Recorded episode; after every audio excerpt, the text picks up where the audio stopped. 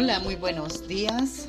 Hoy es primero de julio del 2021. Lo digo y no lo puedo creer que ya estamos en la segunda mitad del año.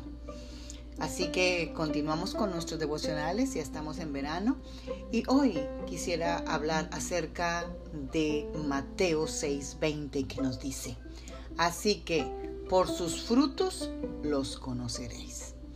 Amadas guerreras y guerreros de Dios, eh, había un hombre que decidió una vez abrir una pescadería y puso al frente del estacionamiento un rótulo que decía, aquí se vende pescado fresco. Pero cuando un amigo vino a visitarlo, le comentó, puedes borrarle la palabra aquí del rótulo, porque sale de sobra. Es evidente que donde se vende pescado fresco es aquí. ¿Dónde más podrá ser?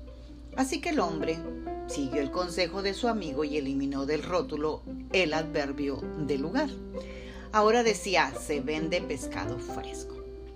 Unos días después llegó alguien más a visitarlo y le hizo la siguiente observación. Oye, a tu rótulo le sobra la palabra fresco. Pues si el pescado que vendes no fuera fresco, ¿qué sentido tendría que lo vendieras? El hombre aceptó también esta sugerencia y quitó la palabra fresco del rótulo de la tienda. Ahora decía, se vende pescado. Días después un cliente le comentó, ¿por qué has puesto que el rótulo diga se vende? Si esto es un establecimiento abierto al público y lo único que tienes es pescado, resulta evidente que es para venderlo. ¿Para qué otra cosa podría ser? Así que el dueño de la pescadería decidió eliminar la frase se vende del rótulo. Ahora decía sencillamente pescado. Por último llegó una señora que le dijo, amigo, ¿para qué necesitas un rótulo que diga pescado? Si desde que uno da la vuelta a la esquina toda la calle huele a pescado.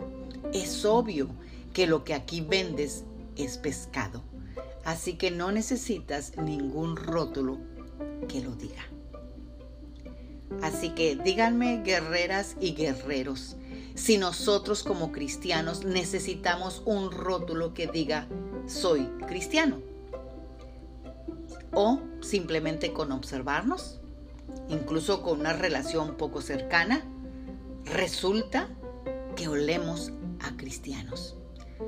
Lo que decimos, lo que hacemos, la manera de pensar, la manera de ser, de reaccionar, de trabajar, habla de cada uno de nosotros.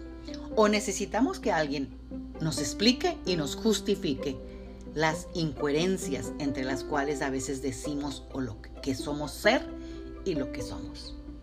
Ser cristiano no es ponerse elegante un día a la semana para ir a la iglesia. Ser cristiano o ser cristiana es vivir cada día conectada con Dios de tal manera que el Espíritu Santo obre en nuestras vidas y demos los frutos del Espíritu.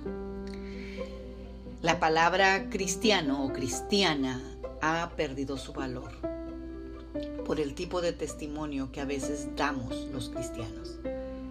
¿Qué te parece si en este mes de julio procuramos dar fruto y dar el fruto del Espíritu para podernos decidir reivindicar con nuestra vida para hacer justicia a aquel por el cual nos llamó y nos llamó cristianos.